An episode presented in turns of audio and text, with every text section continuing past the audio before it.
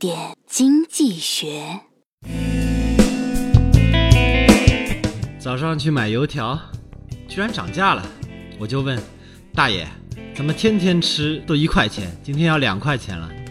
大爷说，因为猪肉涨价了。我就郁闷了，猪肉涨价关油条什么事？大爷来一句，因为我要吃猪肉啊。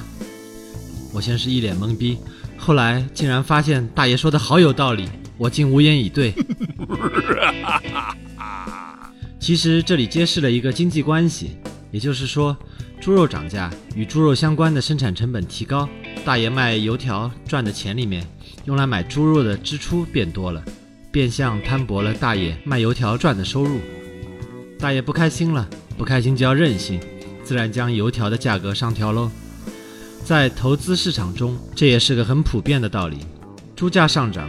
与猪肉相关的上市公司盈利大增，自然相关板块的股价就会上涨。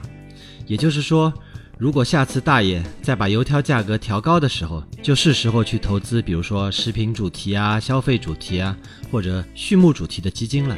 有的时候把握市场机会，也就是那么简单。